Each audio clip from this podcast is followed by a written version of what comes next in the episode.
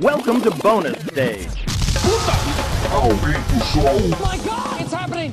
vai começar o Bônus Cast, o podcast do Bônus Stage. Tá pegando fogo, bicho! Y'all ready for this?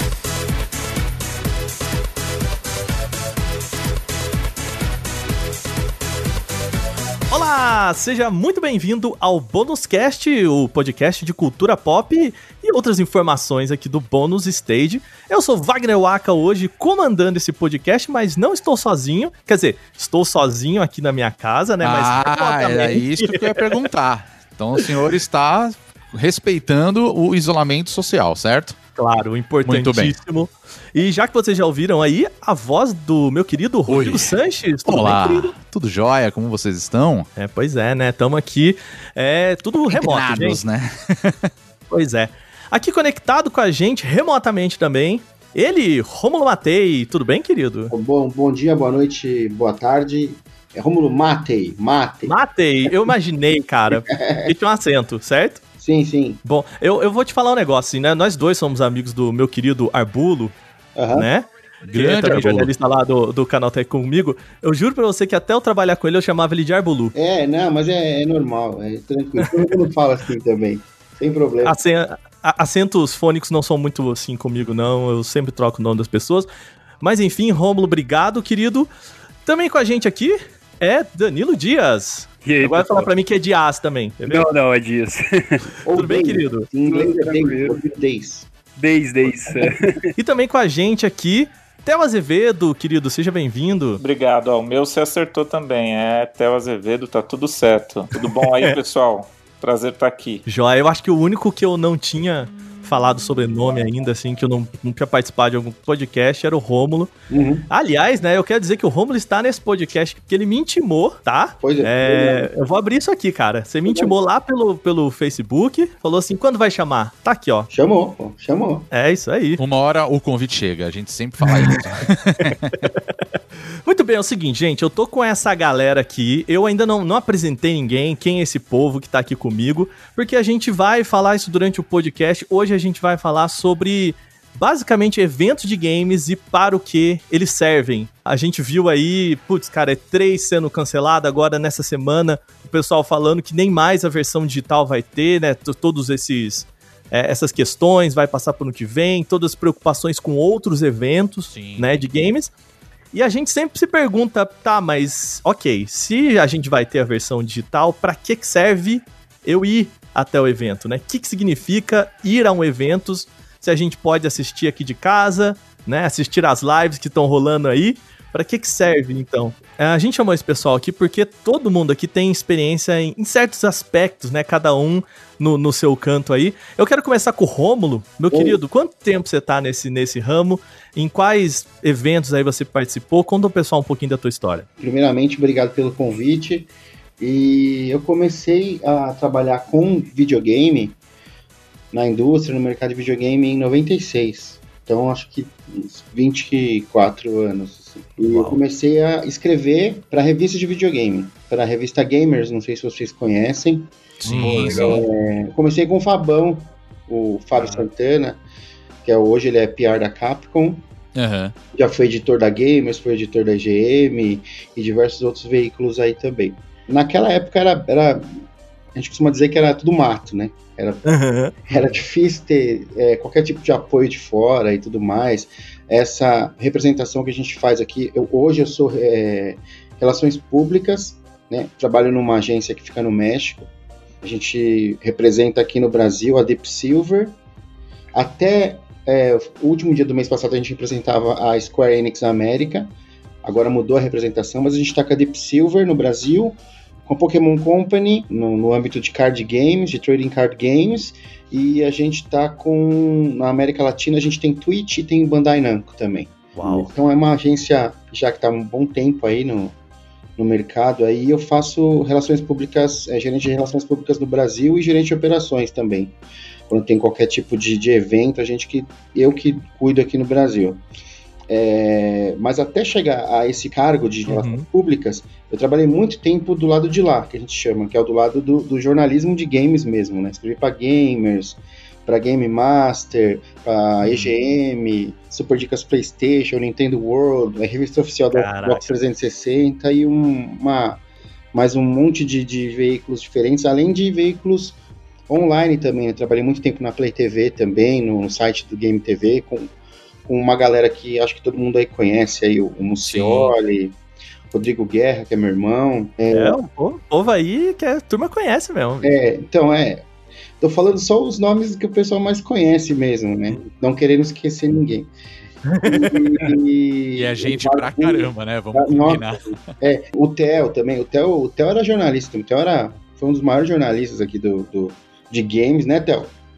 Do, editou aí o, o UOL durante tempos, né? Muito tempo, né, Theo? Ah, é, você já quer jogar bola pro Theo? Assim, é isso? Não, não, não. Tô, tô, tô vendo se ele tá aí mesmo. Fiquem um E- pouquinho aí desse outro lado também. E aí hoje, tanto o Theo como, como eu, a gente tá do lado de cá, do lado da representação de desenvolvedoras aí, de, de empresas de games, né? E, e assim, no, no âmbito de evento, né? é, Você lembra de E3, é, enfim, desses eventos? Você foi em quais anos? Você lembra, assim, mais ou menos de cabeça quais eventos você foi? Ó, Não eu, precisa enumerar todos, né? Mas só um- alguns aí.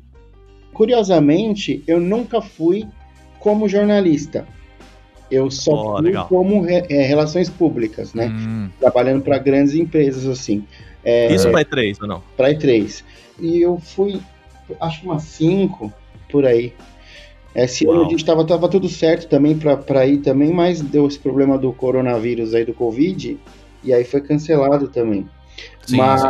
eu nunca cobri como jornalista. Eu fui trabalhar como representante das empresas. E, e puxando o gancho do começo da conversa, que você disse, ah, vai acabar, vai ter.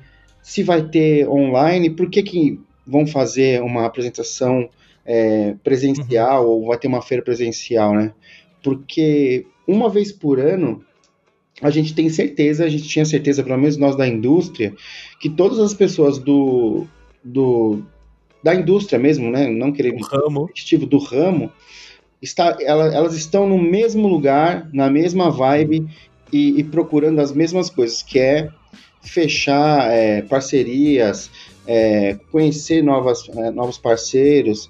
Então, para o público em geral, realmente, eu acredito que não faz diferença nenhuma ter uma E3 presencial, uma E3 física, vamos dizer assim, mas para a indústria é extremamente prejudicial. Que é esse, esse lado que a gente não vê, né? Antes da gente entrar nessa pauta aí, já que você já jogou uma bolinha aí, né? Fez um, um vôlei pro lado de lá. Eu vou pular aqui o Danilo, vou pedir pro Theo, então, contar um pouquinho. Fala aí, Theo. É, conta um pouquinho aí da, da tua história também nesse, nesse ramo aí. Tá, vamos lá. Assim como o Rômulo, eu comecei em 1996, né? Que ano, hein? É o ano em que, digamos assim, eu tive meu primeiro texto publicado em um jornal, né? Enfim, que eu fui remunerado por essa atividade fim. É, tentando não me alongar, mas enfim, é, é, eu passei aí por Ação Games, é, Folha de São Paulo, EGM, uma série de, de outras revistas também. Eventualmente entrei no All Jogos como redator em 2005 e fui sair como editor-chefe em 2018, no início de 2018. É, e aí então eu fundei uma agência de comunicação e criação de conteúdo chamada Tel Games, que também é o mesmo nome do meu primeiro blog, que nem era blog, né, era um site de games mesmo, que eu tive lá em 1998. E, e enfim, assim como o Rômulo, né, eu, eu de fato mudei de lado, né? E na Tel Games hoje a gente representa vários clientes aí, mas para citar alguns, a Garena, que está por trás do Free Fire, é, Nvidia, Wargaming, Level Up é, e por aí vai, né? E, e, falando de eventos, aí eu, eu, vi que você fez essa pergunta para o Romulo, eu comecei a fazer as contas aqui, né? É, entre jornalismo e até alguns já como negócios, eu, eu, eu calculo que eu devo ter ido a uns é, eventos internacionais, contando press trip, umas 70 em, em 15 países diferentes, assim. E3, eu estava fazendo as contas aqui, eu, eu vou desde 2004. Então são 16. é... E vai ser o primeiro ano que não vai, né? Pois é, vai ser o primeiro ano que, que É não verdade, vai. né? Mas tive também, devo ter ido a umas 10 edições, ou, ou talvez um pouco mais, da, da GDC, que é a Game Developers Conference, que acontece Sim. em São Francisco. Uhum. Fui a umas quatro edições da Tokyo Game Show, obviamente no, no Japão. Uhum. Gamescom, que é a, digamos, a E3 da Alemanha, fui a uma meia dúzia também. Teve China Joy, putz, enfim. Aí, aí vão, vão tendo uns, uns outros eventos e tal. Então tenho a minha rodagem, assim, né? Tive, tive o meu quinhão como jornalista. Acho que é, é até legal, né, para as pessoas que estão ouvindo entenderem que, que o jornalista, principalmente da área de games e tecnologia, né, Waka? É, vi- viaja bastante, viaja bastante. Viaja, tem muito viaja. convite de evento, é, é legal pra caramba. Depois, assim, óbvio, né?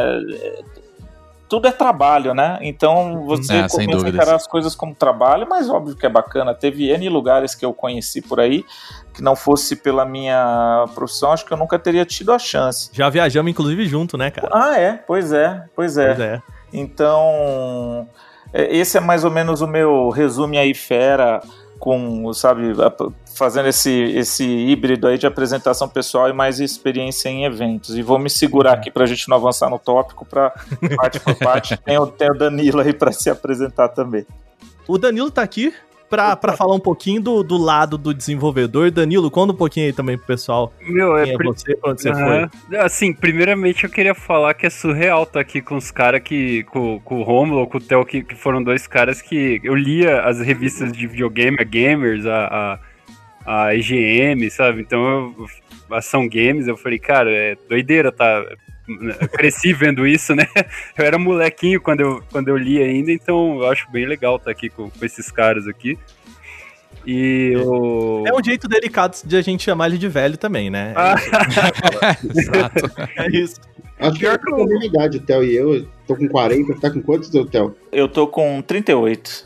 É, Tá então, quase eu- lá, então, quase lá. Eu, eu nem sou muito mais novo, não, mas assim, eu tô com 33, né? Mas eu, eu, eu cresci acompanhando essas revistas, então sempre foi muito legal, assim. Obrigadão, demais ouvir isso, demais. Sabe ouvir. qual que é a parte legal, cara? É que o Romulo e o Theo também cresceram acompanhando as próprias revistas, né, cara? é, eu vezes.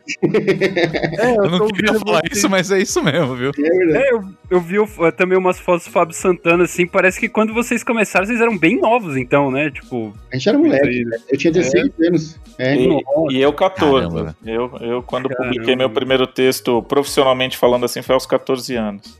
Nossa, meu, que foda. É, então, basicamente é tudo o mesmo barco aqui, na mesma idade. né?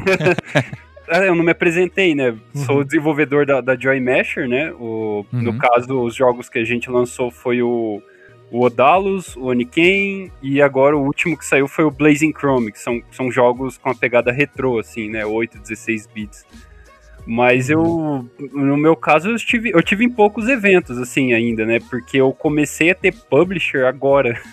Hum, Então, sim. agora que eu comecei a, a, tipo, ser mandado mesmo pra esses eventos pra, pra ficar em buff, sabe? Tipo, Uhum. vendo a galera jogar e tal. Mas o que eu- os eventos que eu estive foi em 2015 na GDC. Nesse eu fui por conta mesmo, né? Mas Uhum. daí a partir de 2018 eu estive na GDC. 2018 eu também tive no Gamescom. Depois 2019 eu tive no PAX East e o PAX South. Uhum. E no final do ano eu também estive na Gamescom de novo. Então, a- é, se não fosse esse coronavírus, eu ia estar viajando de novo agora. É nóis, cara. É, É, nóis. é. Eu só queria pontuar que, independente de coronavírus ou não ter isso, eu não estaria viajando. Pra nenhum lugar. Eu também nunca fui pra nenhum E3, nem PAX e nada, assim. Eu sou, eu sou intruso nesse podcast e é isso. Pô, tem, vamos falar de BGS, de Big Festival Sim. e tal. E é. a coisa muda, sem dúvidas. Até porque a notícia é, é- é fresca, por assim dizer. Uhum. Ah, o, o Big, obviamente, foi adiado, né? Ele aconteceria no meio do ano, aí, como é de costume. Uhum. É, mas claro que é uma situação insustentável para eventos, né? Então Sim. o Big agora acontece em janeiro do ano que vem, ou então oitava edição, o evento né, completo, mesmo presencial, 27 a 31 de janeiro. Uhum. E o que vai acontecer esse ano, né, como uma forma de, não uma substituição, mas pelo menos para não, não passar em branco, é o Big Digital. Então é a primeira edição digital do Big, vai ser de 22 a 26 de junho. É, e aí, mas nesse caso mais focado em rodadas de negócios, acho que é o aspecto que o Romulo, inclusive, muito oportunamente chamou a atenção, porque é o aspecto talvez menos visível desses eventos para o público, né? Mas Uhum. então o Big Digital fica com as rodadas de negócio e tudo mais, e, e acredito com, que com algum conteúdo, mas ainda a definir. Big Festival, para quem eh, não sabe, é um o principal eh, festival de jogos independentes da, da América Latina e a essa altura até eu diria assim se não o principal, um dos principais hubs de negócios de games mesmo, é, de matchmaking, de rodada de negócios, onde produtores, publishers, enfim, compradores se encontram. Já vamos entrar aqui na pauta, então. Meio que basicamente dividindo três eventos aqui. Uhum. E, e é por isso que, que né, a gente conseguiu juntar esse pessoal, isso é muito legal. Eu quero começar do lado do jornalista, né? Vamos falar do, do, do lado de cá, é, por assim dizer, porque assim como o Theo e o Romulo, também eu já tive a oportunidade de estar do lado de lá, de ser também em relações públicas, muito inclusive por causa do Theo, viu? Lembrar disso, cara, sempre, muito obrigado por isso. Mas o, o- uma coisa que eu lembro, assim, quando lá atrás a gente fundou o Player 2, eu e os outros amigos, quando a primeira vez que eu fui à BGS com o site e tal, eu lembro que a BGS ainda era no. Nessa época, eu acho que ainda era lá no. Ele tinha acabado de mudar pro espaço onde é o espaço imigrantes, eu acredito. Uhum. Não me lembro bem. Enfim, eu lembro que. Não, mentira. Ele ainda é no Expo Center Norte, porque ele, lá no mezanino, na parte de cima, ali que tinha, ah, havia um, um mezanino que era meio para negócios e, e coisas que não eram para ser mostrado pro público, mas para os jornalistas a porta fechada. Tem esse primeiro lado que muita gente leva coisas, entre aspas, né? Eu acho que o termo é esse, a portas fechadas, né? Que a gente empresta do inglês, behind closed doors. Uhum. É, mas também tinha um espaço em que eu conseguia apresentar para as empresas o que, que era o site que eu tinha acabado de criar, né? De levar lá e falar, ó, esse aqui é o meu site. É, tanto para fazer essa relação com né, os assessores de imprensa, falar, ó, eu tô criando um projeto aqui que não é uma brincadeira, né? Que não é um é, um negócio que a gente criou no final de semana aqui e a gente não é um negócio que a gente quer jogo de graça, não, a gente quer produzir um conteúdo e tudo mais, e eu acho que esse também é um, um, um ponto, né? Um, o lugar do evento para isso, né? Mas do lado do jornalista, o que, que vocês acham que é, é necessário nesses eventos? Obviamente, né? A gente consegue hoje ter esse acesso a essas informações, mas o que, que vocês acham que um, um jornalista perde com um evento que não é presencial?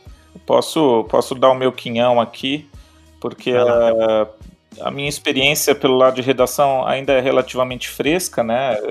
Tem Uhum. dois anos que eu, que eu mudei, né? é, de lá O jornalismo não mudou tanto assim, né? É, eu vou, é, para ser honesto, assim, do, do ponto de vista do jornalista, é, objetivamente falando, tá? É, eu vou me concentrar aqui na E3, né? Por ser o principal Sim, sim, evento sim. Do, do mercado e tudo mais. Eu, assim, o, o, o formato da E3, o que era a E3, a relevância da E3 já, já vinha sendo objeto de discussão há alguns anos, né? É, para vocês terem uma ideia, né? Eu citei que, que eu comecei a E3 em 2004. É, Sim, sim. A última que eu fui, 2019. Honestamente, a E3 ela é meio que a mesma coisa de- em todos esses anos. Ela é um, vai, tudo bem. Nos últimos anos meio que abriu para o público, Uhum. é, mas era basicamente algumas conferências antes da feira começar Uhum. e depois três dias de evento, onde, enfim, é, tinha, é, enfim, encontros de negócios, networking, teste dos produtos, showcase, etc, etc, etc. Eu acho que com o advento e a popularização do live streaming, muita coisa, assim, na, na função do jornalista on-site, né, ou seja, no local do evento, é, ficou meio enevoada. Porque. E aí eu vou falar como aos jogos, tá? Na- Aham. A gente sempre cobriu a E3 com grande proeminência. Eu cheguei aí em uma equipe de seis pessoas cobrir E3 lá. e Uau. tal. É Mas a gente, gente a gente, eu sempre aprendi desde o momento 1, assim, da primeira que, que a gente cobriu, que audiência de E3, cobertura, se ganha na redação. 80% da audiência é, que, que a E3 gerava na, na época do All Jogos, é, ela acontecia até as conferências, né? Na, nessa, na época assim de ouro, digamos, né? Você tinha Xbox e, e PlayStation, e aí o. Cara, era uma loucura, porque a E3 começava, se eu não me engano, numa quarta, se não na terça, uhum. e as conferências de Sony e Nintendo eram no primeiro dia da feira. Então você ia logo cedo na da Sony, aí você pegava um shuttle, né, um transporte que te deixava na da Nintendo, assim. E mas enfim, 80% da audiência de E3 que gerava era até as conferências acabarem. Por quê? Porque quem está em casa, na, em sua grande maioria, está interessado nas conferências, nos anúncios, né? Nas novidades. Exato. Depois que a E3 começa, simplesmente vira hoje, tá? Eh, acabou se tornando um grande concentrado de commodities. O que o All Jogos vê é a mesma coisa em geral, tá? Que o IGN vê, que o GameSpot vê, que o Canaltech vê, que, sei lá, o uhum. Game Portugal vê. É, é, Salvo assim, por exemplo, eu tive, a gente teve a oportunidade de entrevistar o Miyamoto duas vezes nesses anos todos. Não é um negócio que então que acontece o tempo inteiro. Então, uma ou outra coisa só você tem e tal, ou uhum, o Polygon, sim, sim. ou o Kotaku, entendeu? Mas no geral, todo mundo vê a mesma coisa, cara. Todo mundo vê o mesmo demo, conversa com o mesmo produtor e tal. Então, e, assim, de certa E o produtor forma, geralmente é treinado para é, responder as mesmas perguntas nem, da mesma é, forma, né? Nem, nem, para nem entrar nesse assunto ainda dos media trainings, que, dos media trainings e tal. É, é, mas o que acontece é que, basicamente, quem está em casa passa a consumir um conteúdo que é meio comoditizado, assim. É, você, né? E aí tem. Ah, isso para não falar nos influenciadores também e tal. Uhum. Então, é, lá no passado, quando nas primeiras E3 ali que eu fui, 2005, 2006, 2007, 2008, até ali, pô, não tinha muito brasileiro indo, vídeo não era um negócio tão trivial de se fazer. Então, todas as coisas que a gente fazia, ah, vamos fazer um tour da E3, vamos mostrar a E3, isso era muito legal, é, era muito novo. Mesmo o jornalismo de games no Brasil ainda não, não tinha, né, é, é, sei lá, não tinha conquistado, não o jornalismo, vai, mas o mercado de games brasileiro, né, não era tão levado a sério quanto hoje é, acontece mas eu acho que isso foi se perdendo ao longo dos anos e, é, e, é, e é em boa parte a razão das críticas ao formato da E3, a necessidade da E3 refletir melhor o que é o mercado, né? Então, hoje eu acho, assim, só para tentar resumir não, e não me alongar tanto mais, é, acho que existe essa necessidade de renovação da E3 e até de outros eventos espelharem melhor o que é essa indústria de games, né? É, mas assim, para o jornalista, claro que é legal ir, Claro que ainda gera muita audiência, né? Mas é um investimento cada vez maior, né? Financeiramente falando, de tempo e tudo mais, e que vem gerando menos resultado. Então, é uma coisa que fica muito enevoada mesmo, né? E com o esvaziamento né, da feira nos últimos anos, você, poxa, depois que você deixa de ter a participação de um PlayStation, né, é, é. fora, é. assim, é, os outros que vão meio que se desprendendo, né, como já vinha acontecendo com Electronic Arts, é, Xbox e tal, vai ficando mais complicado. Eu lembro, né, no começo desse ano, eu tive, né, um pouquinho antes, inclusive, foi, acho que no começo de fevereiro, é, a chance de ir para Los Angeles para testar o Ori novo, né? Não foi, é, foi em São Francisco, na verdade. E eu lembro eu contando aqui pra minha esposa que, ah, ela falou, o que, que você vai fazer nessa viagem e tal? Eu falei, então, eu vou... 20 contam. É, é, nossa, eu vou fazer um negócio lá. É, é, eu vou eu vou pegar um avião daqui na quarta-feira. Eu vou passar oh, 12 horas nesse voo. Chegar lá numa quinta noite. Sexta de manhã eu vou jogar um jogo. Sábado eu pego o avião, volto. Domingo eu tô aqui de volta. E aí ela, mas você precisa viajar para isso? Tipo, o cara não pode te mandar o jogo? E aí eu falei, não, mas tem uma entrevista. Ela, mas você não pode fazer entrevista por telefone? E aí, assim, naquela época eu cheguei para ela e falei, não, tem o negócio de ir pra lá, colocar a mão no jogo, eles vão criar todo o ambiente. Eu uhum. vou estar, tá, né, tete a tete aqui com os produtores e tudo mais e tal. E eu juro pra você que se ela fizesse essa pergunta hoje para mim, eu acho que eu ia falar, você tem razão. Obviamente que, né, cara, a E3, esses eventos são outras coisas do que diferente do que a gente chama isso de press trip, né? Uma viagem de imprensa. Sim, sim. Mas é, é isso, cara. Eu perdi cinco dias para jogar três horas de um jogo e fazer uma entrevista de 15 minutos. Pois é. Né? O que pro Canaltech é um problema, porque é um repórter que fica cinco dias fora da redação, enfim, é, é complicado. O que, que você acha disso aí, Rômulo? Fala aí. Então, você está falando de press trip, agora é, em fevereiro a gente levou alguns jornalistas do Brasil para Los Angeles na semana do Oscar. Então você, Los Angeles já é uma cidade um pouco cara, você imagina na cidade na, na, semana do Oscar. Uhum. E a gente levou é, pessoal do México, pessoal da América Latina e do Brasil. Do Brasil foram nove, uhum. comigo dez. Uhum. Ficamos em Hollywood, você imagina o preço. Uau! Nossa, pois é, né? O que o, o, você falou é, é muito coerente, porque dá para se mandar uma build, uma versão build do jogo para o cara fazer um teste, saca? Uma, uma uhum. versão com, sei lá, um tempo de funcionamento ou com uma trava que, saca? Depois ele não vai ficar jogando, não vai poder é, espalhar isso, porque a gente já sabe que de qualquer momento acontece vazamento. A gente vê uhum. o Resident Evil 3 aí na França agora, Acho que uma uhum. semana antes, os caras da, do, do, de uma loja na França vazaram, né? Um varejista lá vazou. E... É, ou até a marca na, no, na tela para evitar que a pessoa tire print, faça vídeo, né? Sim. Antecipado, caso não possa utilizar esse conteúdo dessa forma, né? É, um dos grandes problemas que a gente tem, o Theo pode até me endossar nisso aí, é, nós do, do, de relações públicas, nós do, de PR, né? Que a gente chama mais PR, é, é o problema de, de embargo. Às vezes ah, é, mas é, isso daí é, é, complicado mesmo. É, e, então, então a gente já tem todo esse, esse gerenciamento de crise, caso aconteça Sim. algum vazamento, alguma coisa assim. Mas é muito mais inteligente um cara enviar um jogo, uma, uma versão build para o cara e fazer uma entrevista por e-mail, por telefone, que seja, ou por videoconferência é muito mais inteligente. E eu não sei se as grandes empresas, as AAA, elas têm tanta grana que elas precisam gastar e mostrar.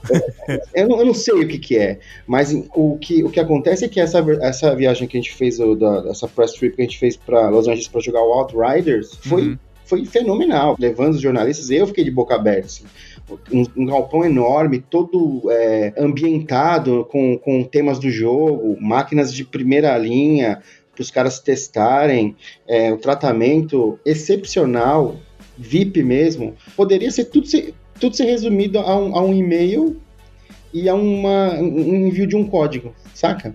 É muito estranho isso. Eu, eu, eu, penso nisso hoje em dia também. Tem a experiência de viajar, mas na praticidade é muito mais simples você fazer isso. Você enviar um código e fazer uma entrevista por e-mail. É, eu acho que é até interessante o que você citou, né, da, da questão de você ter um ambiente totalmente preparado para isso, né? Particularmente, é, eu hoje eu tenho os equipamentos que eu posso trabalhar, tenho um computador, eu tenho um, os videogames e tudo mais.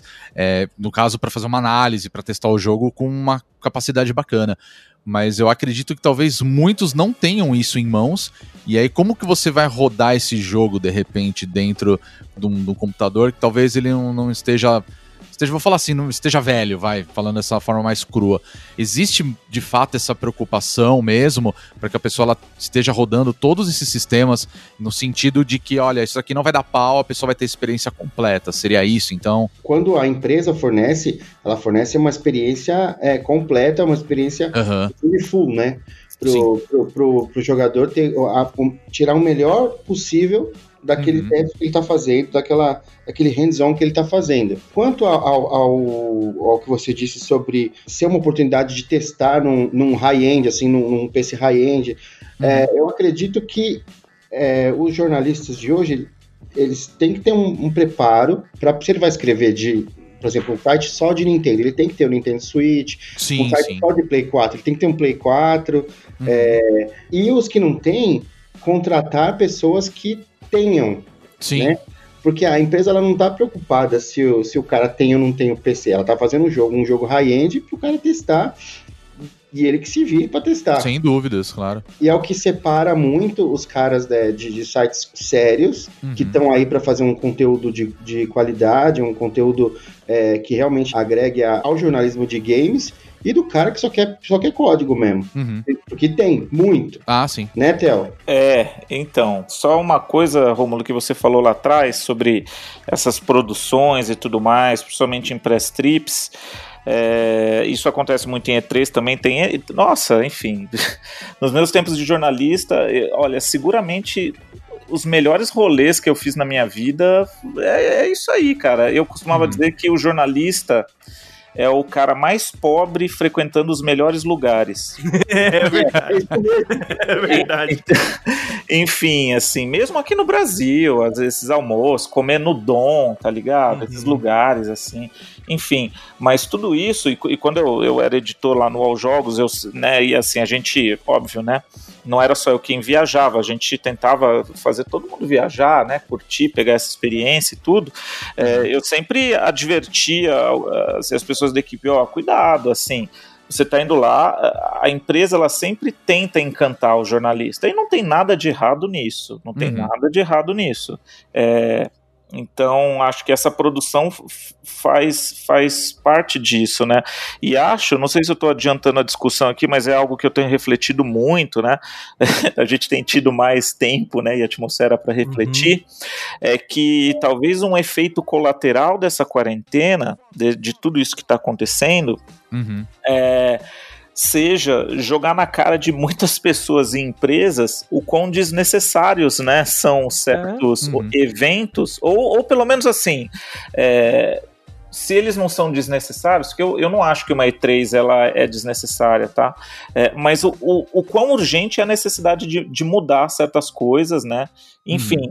Então talvez esse seja um efeito colateral aí, vamos falar realmente isso, né? Que, que o, o Romulo e o Aka estavam trocando uma ideia, tipo, pô, não dava pra ter resolvido isso com um call e tal. Pois é, uma né? coisa que eu tenho visto, né, do lado de PR, são as virtual press tours, né? Então, né, quando você coloca o jornalista online e compartilha o vídeo, e uma coisa que seria normalmente mostrada em, em- ao vivo é mostrada de maneira remota. Então, assim, tem outras Uhum. alternativas, né? Em relação àquilo que você falou assim, cara, mas às vezes o cara não tem o hardware, né? Aham, É, claro. Eu. Até a gente tem uma olhadinha no bônus aqui sobre o Streets of Rage. Que Ah, é, sim, é verdade. é um jogo cuja demo eu tive acesso por uma pessoa que trouxe a build até mim. né? Aham, isso, é- isso acontece bastante também. Então, assim, não necessariamente, como o Romulo falou, às vezes, cara, é complicado você mandar um código pro cara pra ele jogar na casa dele um jogo que ainda não saiu. É, como que a gente controla se ele vai passar esse código pra outra pessoa, enfim, não. Mas Uhum. também existe, por outro lado, as empresas que fazem aqui. Você vai lá na empresa aqui no Brasil mesmo, né? Você senta lá com a pessoa, joga, faz uma entrevista lá na sala de reunião mesmo da empresa e volta pra casa. Então, tipo, em quatro horas eu matei, né, um conteúdo que eu poderia fazer numa viagem que eu demorei cinco dias. Sim, né? sim, sem dúvidas. É, e aí, de novo, é, puta, cara, é muito legal. E aí o, o Theo não me deixa mentir, o Rômulo também não. Puta, cara, é muito legal você ir pros Estados Unidos, aí os caras te botam nos hotéis que você nunca ficou na tua vida, assim, você fala, cara, esse hotel que parece um shopping. E eu fico pensando, cara, qual que é a necessidade disso, sabe? É, te leva pra comer nos lugares super legais, te, né? Por exemplo, lá em São Francisco, sempre vai lá no Bar Street, te leva nos pontos turísticos e tal. Cria essa experiência que é além Uhum. de só ir lá jogar videogame, claro, mas o quanto isso se reflete em produto no final, Ah, sim. né? É, eu sempre fico pensando, puta, é muito legal ir passear, mas assim, quer queira, quer não, eu tô trabalhando, né, cara? É, não deixa de ser um É. trabalho, né? Desde o, Não desde deixa o de ser um começo. trabalho. Não, é, eu, eu perguntei isso, desculpa, até pareceu uma pergunta burra, na verdade, né? Não. Mas o que eu quis dizer Cara, não é, existe pergunta burra. é verdade, né? Só existem os burros, enfim. É, é, eu digo pelo seguinte, a gente recebe aqui, por exemplo, para fazer teste e tudo mais, né? Eu concordo 100% até que o, vocês falaram, né? O importante é você ter um bom equipamento para você ter o acesso, né? Para você ter uma experiência, claro, ela é mais pessoal, né? Porque você de repente você tá na sua casa ou você tem na sua redação, você tem um equipamento, né, dedicado a isso, um espaço que você possa testar e fazer todo o seu processo de review, né? Digamos, no caso, focando nos games mesmo, né? E, mas o que eu quero dizer é o seguinte: é, eu vejo que às vezes tem muita coisa assim da questão de você trazer ele uma experiência completa a ponto de você falar assim, nossa, eu fui naquele lugar, foi tudo você foi recebido, né, para você poder fazer sim, isso daí, sim, sim. né? Então assim, eu, é, eu digo que essa foi uma pergunta mais meio para você para saber de vocês o que, que vocês acham disso mesmo, assim, da questão de o quão é importante você estar tá recebendo o jornalista que vai fazer o teste, que vai conhecer o seu produto e tudo mais. Isso indo muito além mesmo de você estar tá num hotel, de você estar tá indo comer fora, etc, né? Porque eu já tenho uma visão, a gente pode falar um pouco mais para frente, com essa questão até que veio através da, do coronavírus e a forma do isolamento social que está acontecendo no mundo todo, né? pela questão de eventos que estão acontecendo de forma online, né? A E3, por exemplo, ela foi cancelada e a gente não tem um meio. A gente mais ou menos tem uma previsão que talvez ah, algumas grandes empresas elas venham fazer as ah, suas apresentações online, as suas conferências, como já eram uhum. feitas. Né? A própria Nintendo, né, já faz alguns anos que ela não Todas tem uma elas, né? apresentação, né? né? Ela não tem apresentação em si, mas ela faz o, o Direct, né? Que a gente acaba acompanhando como se fosse conferência da Nintendo. E assim, não existe conferência, né? A gente só tá sabendo que vai ter isso e estamos acompanhando. E ao mesmo tempo a gente tem a situação do próprio Big, que não vai ter um evento físico, mas você vai ter todo um evento totalmente digital, né, acontecendo e você tendo a oportunidade de acompanhar, né? Eu já tô falando tudo isso, eu já até queria aproveitar o gancho ali da do que, que vocês acham sobre essa questão, do, do quanto que é importante você ter hoje em dia, claro, não só cobertura é, por parte de jornalistas, mas também do público, né? É isso que eu queria mais saber a respeito também. A participação de levar a participação, a galera exato, uhum. a questão da participação. Porque hoje em dia a gente tá aqui, né? A gente tá gravando podcast remotamente, né? Cada um com, seu, né? com a sua internet, com o seu computador, com seus equipamentos, né? Então a gente já tem uma coisa que já tá acontecendo, né? Uhum. Mas e o público? Como que é a interação com o público em si, né? Acho que nesse sentido o Danilo é um cara legal para falar, ele mesmo tinha tocado sim, sim. no assunto sim, é, do quão importante numa PEX, por exemplo, né, que tem bem uhum. essa pegada de, de mostrar o seu jogo, talvez o, o Big, é, é enfim, tenha essa, essa mesma atmosfera parecida, assim, né? E mesmo, não sei se a, a BGS tem o pavilhão indie, enfim, né? Esses eventos, eles costumam proporcionar esse tete a tete, né, com o seu público-alvo direto, né, que são os jogadores. Para mim, como desenvolvedor, eu, eu, eu, gostei, assim, de, de, por exemplo, a GDC foi mais para jornalista mesmo, né? Então você não tem contato com o público, assim mas com o público final, mas no, no PEX eu achei bem legal porque eu consegui melhorar muita coisa no, no, nos meus jogos vendo o pessoal jogar. Porque daí você vê desde o pai lá com os dois filhinhos dele, aí ele bota lá os filhinhos para jogar, aí eles ficam jogando, você vê como que a criança joga, como que uma pessoa que, que você consideraria seu público-alvo joga. Então, é, é, é, essa experiência eu achei bem bacana, assim, como desenvolvedor, sabe? Então, nossa, eu, fica, eu, eu não saía do buff, assim, porque eu ficava basicamente fazendo anotações. E isso para mim foi importante. Remotamente eu não saberia como fazer. O que eu faço às vezes é depois que, eu, que um jogo meu saiu, eu fico assistindo gameplay no YouTube, né, do, de pessoas assim, para para entender o que eu poderia melhorar ou corrigir até num patch, né? No, hum, entendi. Hoje em dia, como a gente tudo é digital, você tem essa vantagem em relação ao passado, né? Você consegue fazer upgrades no, no seu jogo. Mas e daí seria uma situação que o jogo já foi lançado. Agora, com eventos assim, acho que a, a, parte que eu mais gostei foi isso mesmo, ter acesso ao público, né? Isso eu não sei como se resolveria. E, e, nesse, nesse caminho, o, Danilo, você que você falou, foi a GDC até é, os eventos aqui no Brasil mesmo. O, o que você acha que esses eventos te proporcionam que você imagina que, que você não conseguiria fazer se não fosse até eles, sabe? Não estando lá. Que você falou assim, beleza, porque, por exemplo, a GDC, eu imagino que você já acompanhou outras GDCs já. sem estar lá né? Aham, sim, sim. E o que muda de, de colocar o pé lá em, no caso em São Francisco, lá na GDC, no Moscone Center? Cara, na, na GDC foi legal, assim, porque é, é aquela coisa, né? Você acaba encontrando outras pessoas que. na indústria de jogos, assim, e você acaba conversando com os caras, né? Eu, por exemplo, na GDC, na última que eu fui, eu encontrei o Suda.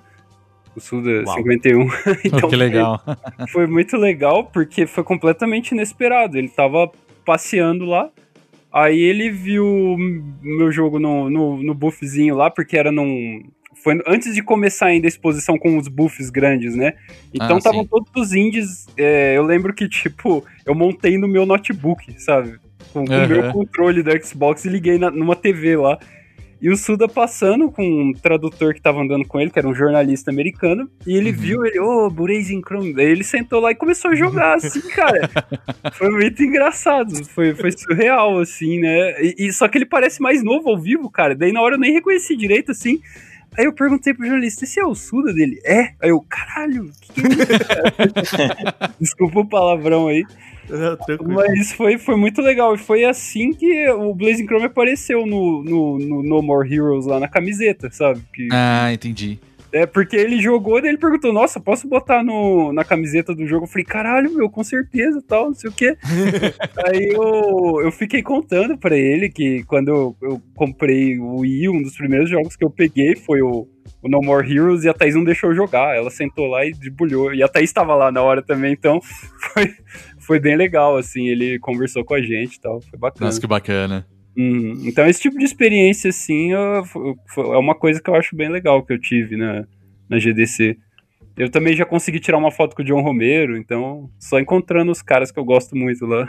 É, uma coisa que, se vocês permitem, e, e foi algo que o Rômulo disse lá no começo, e que eu acho muito importante, né? É, de, de explicar até é melhor, de, de aprofundar. Uhum. É, pegando um evento como E3, por exemplo, que, que, que facilmente, na questão de, de público, seria substituído pela simples manutenção das, das conferências online e tudo mais. Mas existe essa camada. A E3, né? Acho que para as pessoas terem uma ideia melhor, óbvio, tem, tem uma, uma porção muito forte mesmo desse relacionamento entre empresas e imprensa, né? Assim, é, é o Sim, momento ali onde está todo mundo reunido. Mas fora isso, existe uma presença maciça, mas maciça mesmo, da indústria de games em si. Então, só para ilustrar, vou tentar pegar caso aqui do Brasil mesmo, assim. Quem vai para E3? Vai o comprador da Saraiva, né? Quer dizer, o da Saraiva não sei se vai mais, porque eu não sei se tem. É, Mas É enfim, vamos pegar uns anos atrás. Vai, vai o cara da Saraiva, do Submarino, vai o cara da, da B2W, né? Que daí, enfim, é Submarino. né? Além do. Existe um, um- uma, uma outra, quase um universo paralelo é, dos retailers que vão para E3 e ali eles têm as reuniões com os publishers. Os publishers mostram para ele, por exemplo, olha, esse é o jogo tal que vai chegar no final do ano.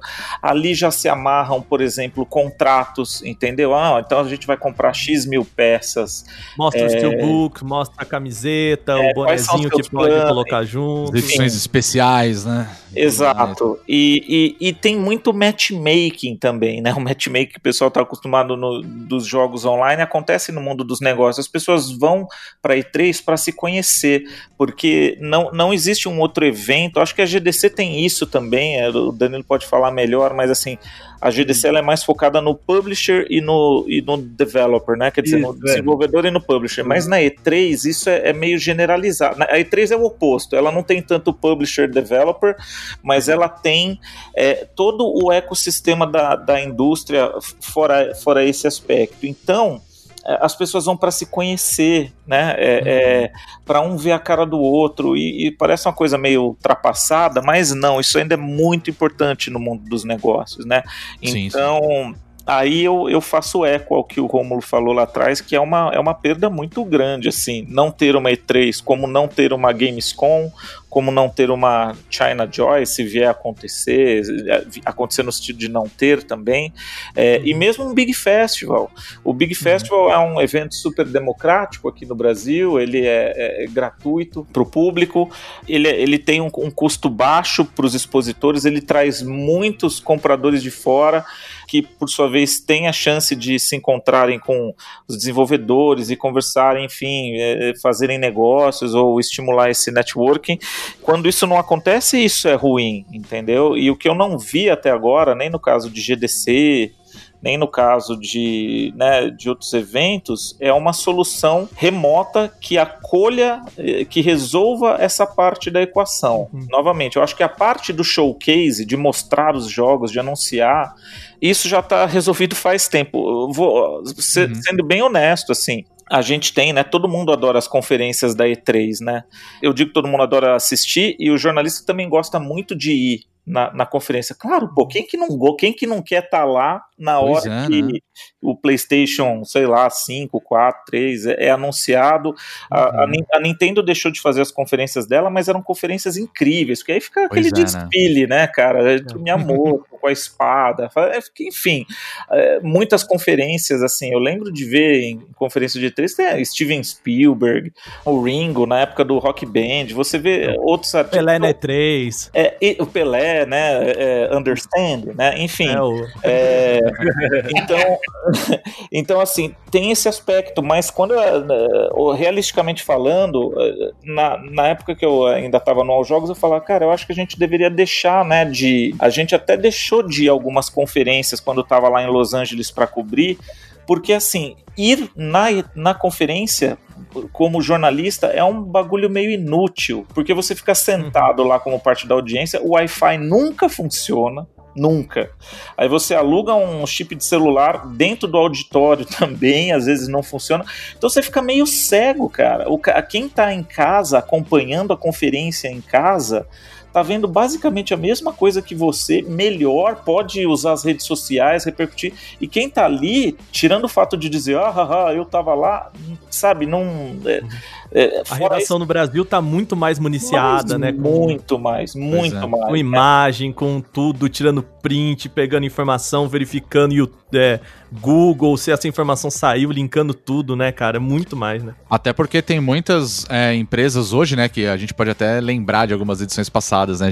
Muita gente tem esse costume de acompanhar a, a E3 via Twitter, né? É um negócio muito louco. Sim, é. E aí, no momento que tem um anúncio, de repente já tem a própria empresa ali no Twitter já dando a informação ali, é, é. tá ali é, todas as informações, né? Porque normalmente, por exemplo, ah, ex exibiu o novo trailer do Gears of War. Nesse uhum. momento, às, né, às vezes a Microsoft que tem, né, tem tudo muito cronometrado, aí ela já solta o release sobre o, o Gears of War. Enquanto uhum. o cara tá lá no ao vivo, é que nem futebol, cara, você não vê o replay, tá ligado? Você tá lá, uhum. assiste o jogo, é legal, mas quem tá em casa vê o replay, fica tweetando. Sim, né? sim. No jogo também dá para fazer isso, mas enfim, eu acho que o ponto, o paradigma, né, para usar um termo meio exaurido aí, é esse, assim, é, é, é como resolve, né, a, a, a porção de negócios, porque claramente, no, no que diz respeito ao público, é, isso já está mais, tá mais bem encaminhado. Claro, claro que perde-se em qualidade de cobertura também. A gente deixa de ter, né? É importante, tem a questão dos hands-on, dos testes, das entrevistas e tudo mais, que não acontecendo uma E3, né? Não acontecendo um evento presencial qualquer que seja, fica muito difícil, né? Quem sabe em algum momento, quando os jogos na nuvem é, realmente tiverem assim bem avançados, bem resolvidos, a gente consiga é, suprir é. isso, hein? Né? Afinal, é, não, você não pode. Não dá pra testar um Play 5 sem ter um Play 5, né? Exato. Pois é, né? Pois é. Então, enfim, tanto que talvez vocês se lembrem que a E3 ela passou por um momento meio crise de identidade lá em 2007 é, a E3 quase acabou. Ela, a edição de 2007 ela foi feita, foi totalmente bizarra, foi num, numa série de hotéis, e, e, e, enquanto tinha um hub assim, bem pequenininho, num, num hangar em Santa Mônica, então o jornalista né, tinha que ir de hotel para hotel, se deslocar. É, e, é, e assim, normalmente a E3 recebia 60 mil pessoas, naquele ano foram 5 mil. Então, Caramba. e aí eles viram que não deu certo, que não rolou, e no ano seguinte voltou a ser o que era, né? Então, na uhum. real, nunca ninguém conseguiu realmente assim é, ao mesmo tempo que todo mundo questiona esse modelo, também falta algo, algo melhor, né? Mas eu acho que, por exemplo, eventos como o The Game Awards no final do ano já apontam para um, um, caminho nesse sentido. É um negócio Verdade. totalmente online, mostra um monte de jogo novo e tudo mais. É, e, e, hoje já concentra uma grande audiência, né? Concordo muito com o Theo em 100% das, das afirmações dele aí. Mas eu também queria é, lembrar que a E3 ela, ela é uma experiência, saca? Uhum. Ela é uma experiência, por si só, ela é uma experiência. Assim, qualquer jornalista de game que está começando agora, e se não tiver uma E3 no futuro, ele vai ficar muito frustrado. Porque, porque o sonho de todo cara, pelo menos que eu, que eu conheço e que eu já convivi com muitos, é meu, um dia eu vou pra E3. Um dia, vou, um dia a gente vai se ver na E3. E, e não tem como você é, substituir, por exemplo, você está numa conferência da, é, da Microsoft, de repente entre, entre o Ken Reeves, cara. Pois é, né? Entre o Ken Reeves, você fala, meu, o Ken Reeves, aí você sai, se você, por exemplo, é, é exhibitor, né? O, o expositor. Expositor, você é expositor, uhum. você é aberto para você um dia antes. Você tá andando, de repente você vê o, o, o Kojima passando, de repente você vê o Hidetaka Miyazaki, o Miyamoto, saca? É, é, é, surreal. Eu tava andando e com uma camisa do, de um motoclube, de uns amigos aqui, e o, o, o cara vem e aponta, oh, nice shirt, camisa, camisa legal. Eu olhei, era o Tim Schafer. Porra. Saca? Caramba. Você fala, porra, uhum. não tem. Esse, a E3 é uma experiência, ela é uma experiência, né? E ela já tá vendo esse, essa mudança que tá, que estava acontecendo durante os tempos aí e tentando se renovar com a saída da Sony, da, da Sony foi um baque. Depois, a, a, antes teve a saída, a Microsoft começou a fazer é, eventos fora do, do, do, Convention Center. E aí a E3 falou, pô, tem alguma coisa acontecendo que, que, que, elas, que eles fizeram. Aí assim, ó, eles pegaram e abriram para o público. A E3, para quem não, para quem não, não sabe, é difícil não saber, mas antes ela, ela, ela era um evento fechado para a indústria, para jornalistas e indústria. Então, é, às vezes até alguém falava, comentava, falava, pô, um dia eu, vou, eu queria, queria ir para E3, queria visitar E3. Aí eu, eu falava, meu, mas era para ir para a indústria, né? Você tem que ser Sim. um jornalista ou trabalhar no ramo, na indústria, para poder ter um acesso a E3. Hoje não. Então foi recorde de quando, quando abriu, faz dois anos, acredito, dois, três anos atrás, abriu para o público, foi um recorde de, de, de público. Né? Os caras fizeram muita grana abrindo para o público, que era uma coisa que antes para eles era, era impensável.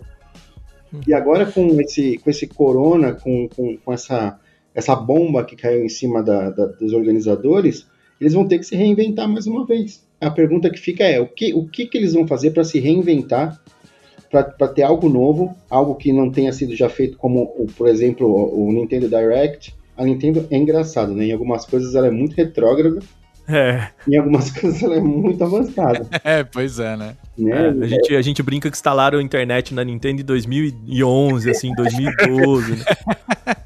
Mano, os caras usam cartucho, cartucho. Não tem o pessoal mais novo não sabe nem o que é cartucho, cara. Mas vocês usam cartucho até hoje no, no, no, no Switch. Ô, Rômulo, você sabe, eu concordo com você. É, assim, e a E3 é uma experiência inigualável. Assim, pro jornalista, então, é, é muito legal, porque o jornalista é um cara. Eu tô falando porque né, eu já fui como jornalista e agora como negócios e como jornalista é uma coisa bem mais é, você tem é, é, bem mais glamurosa vai mas ele a E3 ela já não, não tem esse mesmo brilho faz alguns anos, né? Com, sim, sim. com esse, digamos, não abandono, né? Eu acho que um outro problema grave da E3, é, e não é de hoje, e que para essa esperada é, renovação dela, quem sabe aí para 2021, é, ela precisa refletir melhor o que é a indústria de games. A E3 ela é muito concentrada em AAA de, de PC e console e, e, e basicamente ignora é, jogos indies, é, ela basicamente Sim, ignora jogos mobile, ela ignora esporte. Então acho que tem uma série de coisas aí que são desafios. Eu, eu não sei, eu mesmo, até parece, né? Eu não sei o que, que os caras lá da ISA, né, que é a organizadora da E3, têm que fazer para resolver isso aí, mas claramente eu acho que ela já deixou assim de ser tão representativa de novo, né, no mercado de, de renovações tão constantes, né, como é, é o nosso que a gente que a gente vive aí. Como que vocês acham que pode ser, claro, mais para frente a gente tem até essa conversa que a gente já teve na questão do próprio público que acompanha via internet, né? Numa, na visão de vocês que até participaram, estiveram lá, como que era essa questão da E3? Uma coisa era focada apenas para o jornalista e depois para o público, assim. Mais uma curiosidade mesmo.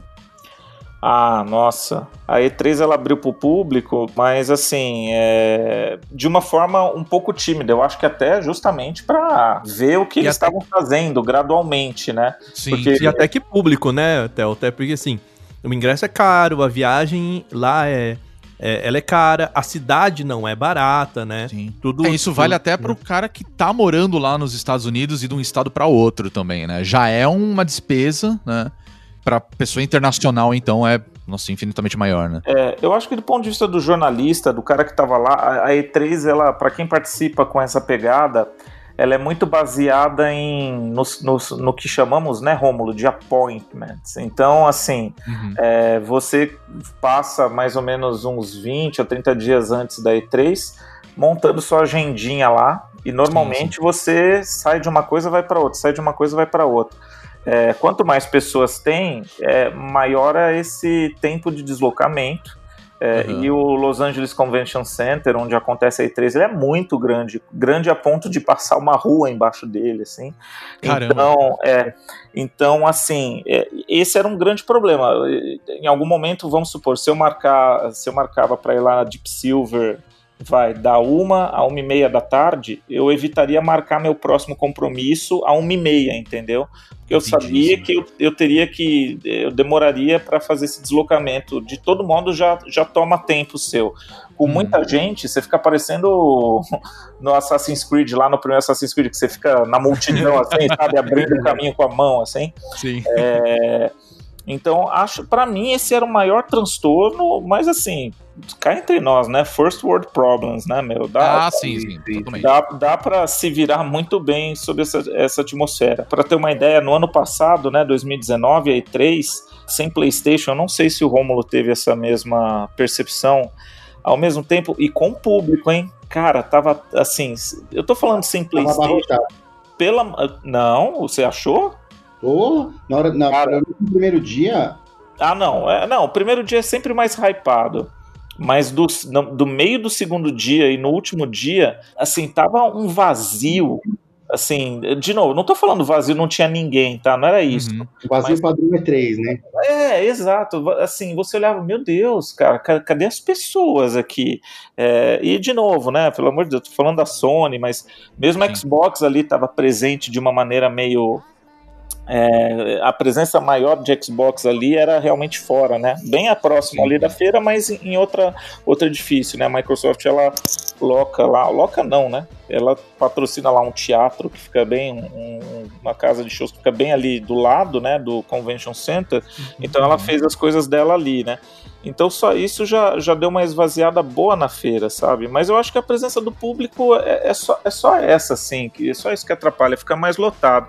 A, a, a Gamescom, que o, o, o Danilo comentou que que foi e tudo mais, uhum. cara, ela é uma feira para 300 mil pessoas, assim, ela é muito grande, muito. Fica muito lotado Fica também. muito é. lotado e tudo bem, cara, todo mundo consegue conviver com isso da parte de negócios, mas uhum. ela tem uma solução mais inteligente, assim.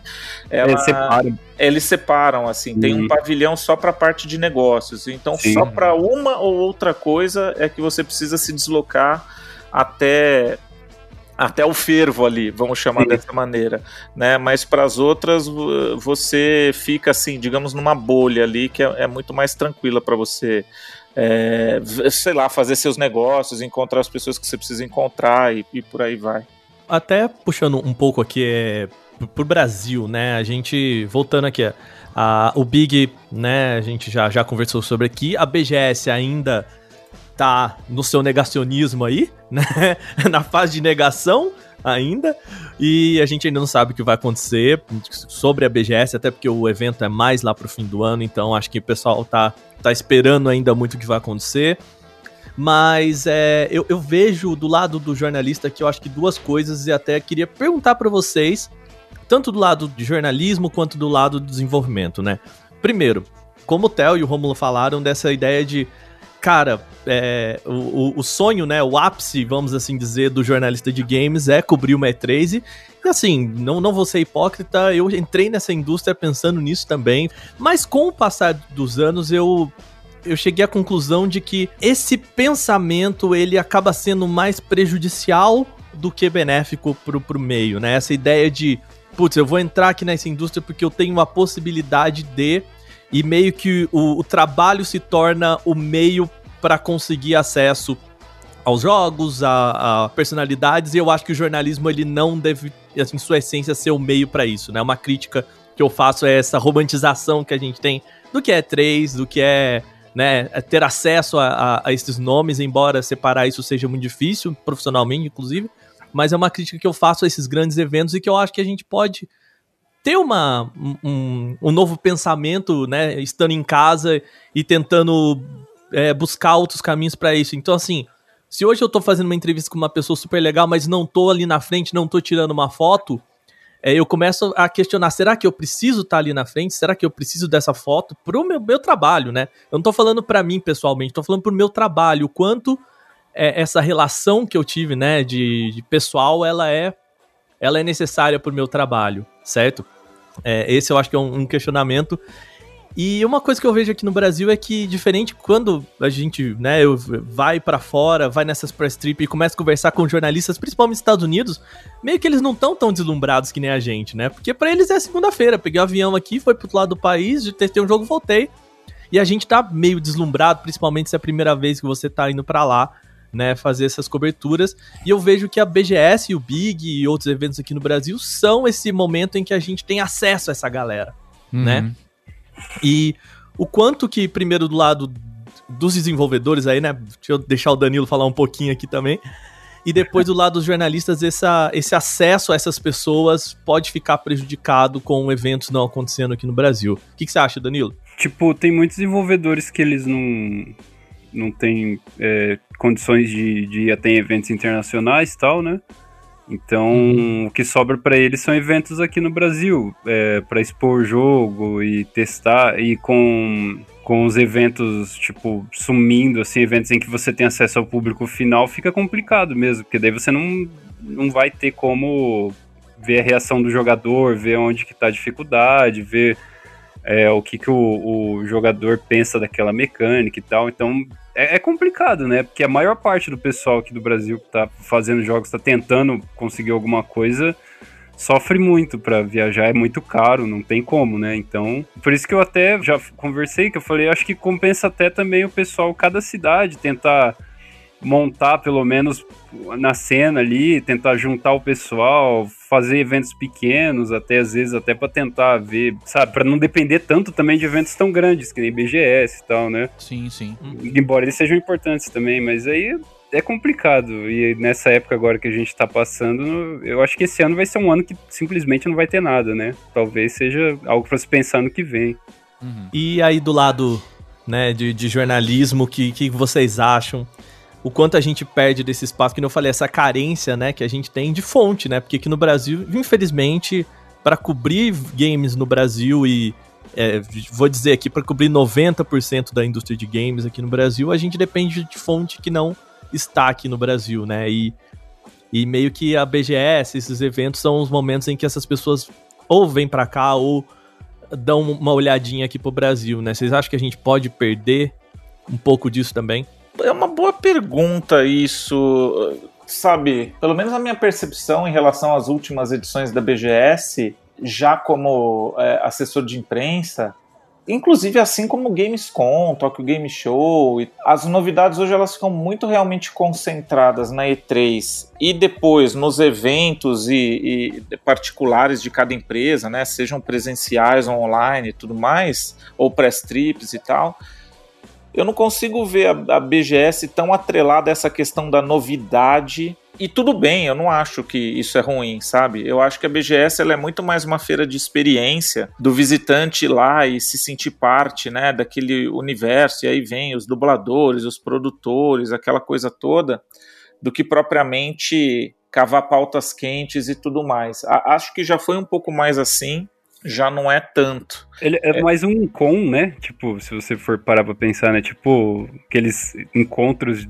geek, assim, né? Mais um negócio assim, né? Uma feira, né? Tipo. É, né, de novo, hein? Não que não haja novidades. Eu acho uhum. que há sim. E acho que há espaço para explorar pautas e tudo mais. Mas até dando um passo para trás, um pouco do que o, o Aka falou antes. É, eu acho que, em certo grau, faz parte, sim, claro, um deslumbramento. Poxa vida, ir para uma E3 pela primeira vez, isso é, isso é muito bacana mas eu acho que eu, é um negócio que eu, eu, sempre falo, eu sou muito xiita com isso, é, é trabalho.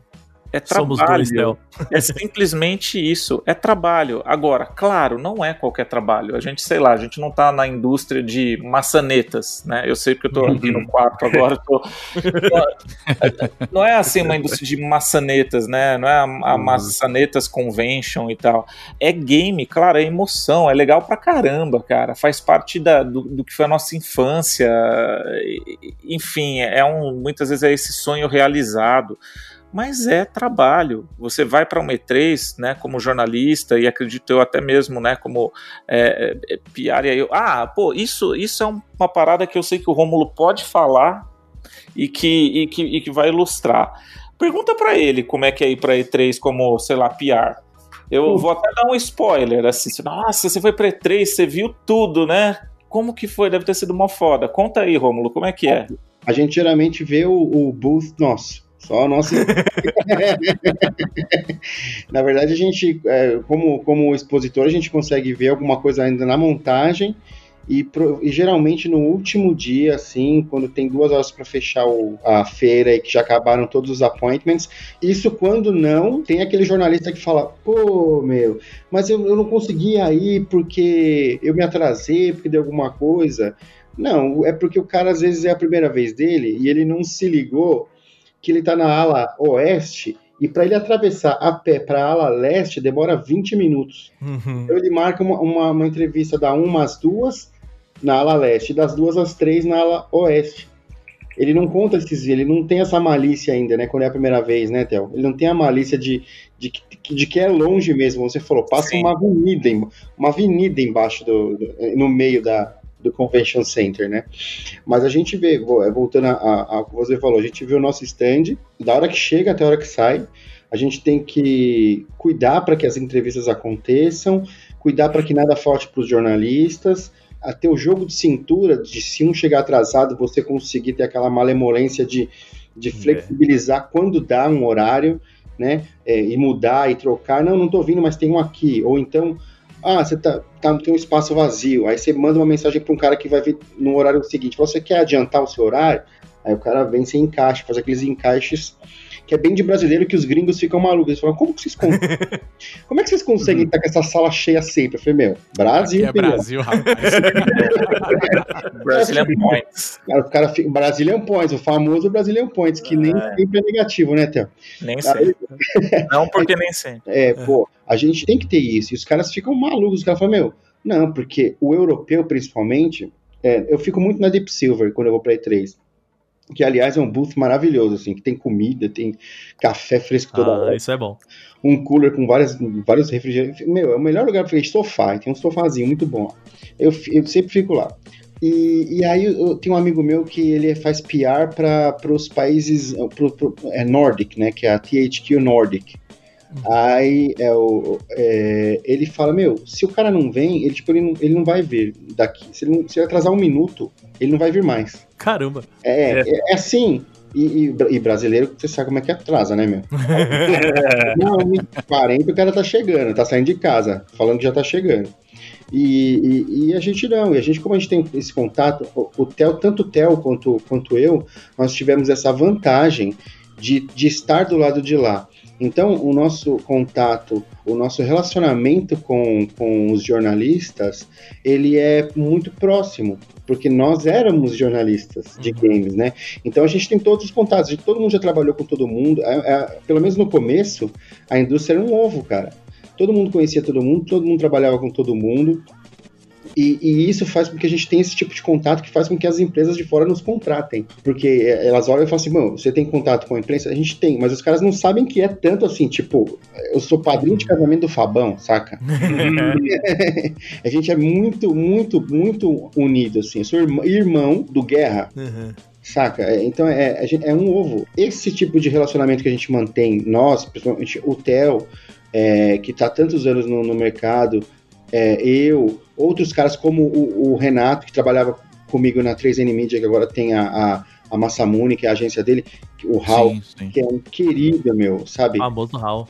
Então, é, aí você pega outros caras que estão trabalhando com PR também, o, o, o Otto, o Otávio, que agora tá na, na EA, Uhum. se não me engano, Uhum. e por aí vai, né? O Batelli, sabe? Todo mundo se conhece, aliás, o, bem pensado no Batelli, que o espaço da Devolver lá é o melhor E3. Porra, mas o ponto, assim, tem a brodagem e tudo mais, mas é trabalho. Tanto que o, o, o, Rômulo tava falando aí, né, da Deep Silver. Sei lá, vou pegar qualquer jogo, Saints Row.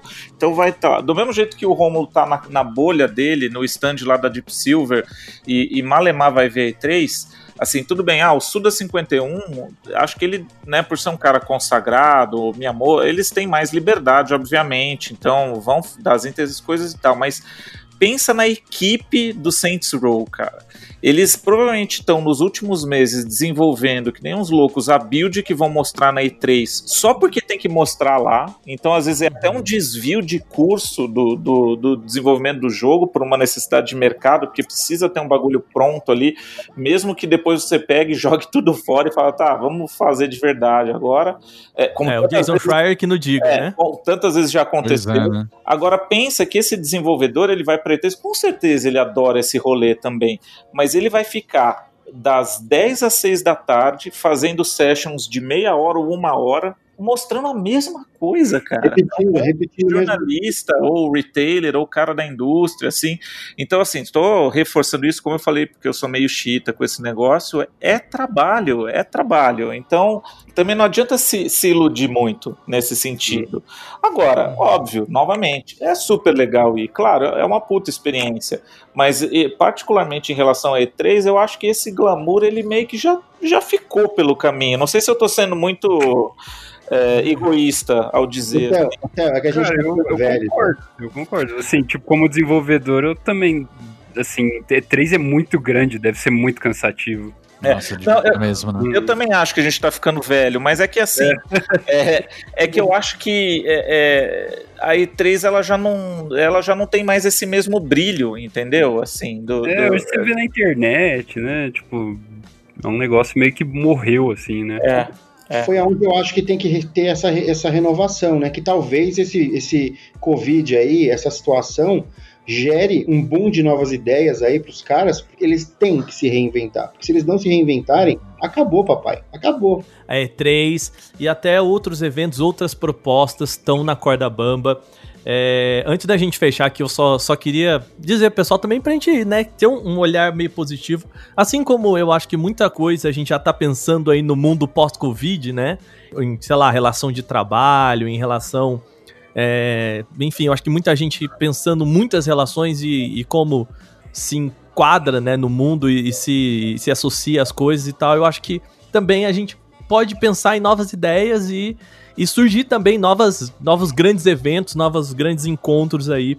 Até porque, assim, cara, eu acho muito legal a gente poder ter uma E3 e poder ser o jornalista que vai pra E3, né?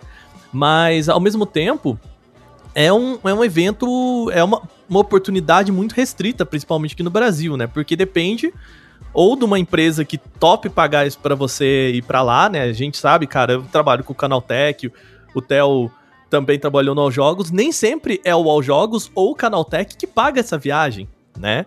A gente depende, é tão caro que nem a empresa que nos contrata topa pagar essa viagem pra lá. Às vezes é a própria Microsoft, Sony, enfim.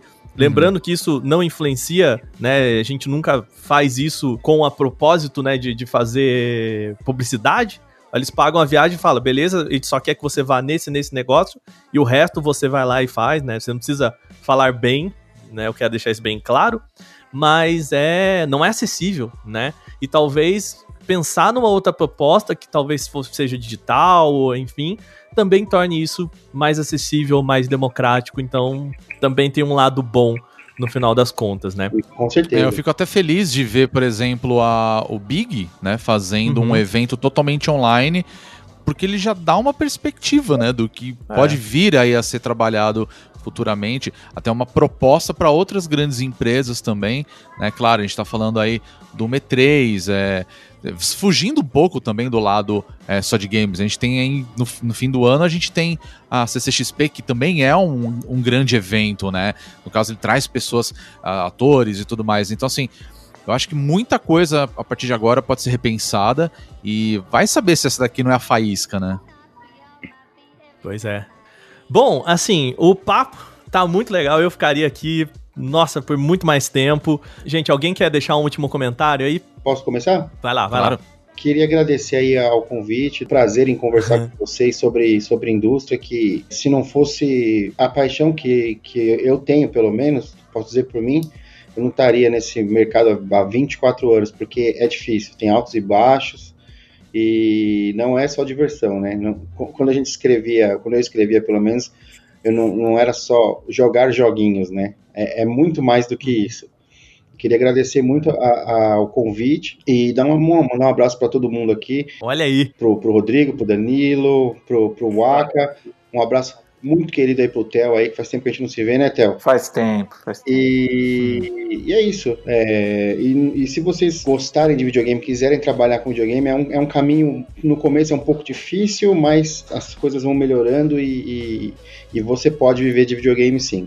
A, a dica, o Romulo, não sei se você concorda comigo, eu sei que o Theo concorda, isso, isso eu sei. O pessoal que sempre me pergunta, cara, como que eu, eu me torno jornalista de games? Eu sempre falo, cara, primeiro você se torna jornalista, depois jornalista de games, né? É, verdade. É, eu, eu acho que, que é isso, cara. Assim, primeiro entender que, de novo, isso é uma profissão. E qualquer pessoa que ficou enfurnado em casa durante dois dias inteiros pra fechar uma review sabe que é, né? É, é, é assim, cara, é legal, pero não muito, né? Às vezes não é tão legal. Quando, eu você criança, eu trabalha com a eu coisa- comecei, eu morava com a, com, com a minha mãe, né? Uhum. Bom, era, era horrível, porque eu tava fazendo, eu tava jogando pra fazer um- uma análise, uma, uma review, aí eu falava, mãe, tô trabalhando. Não, você não tá trabalhando, você tá jogando.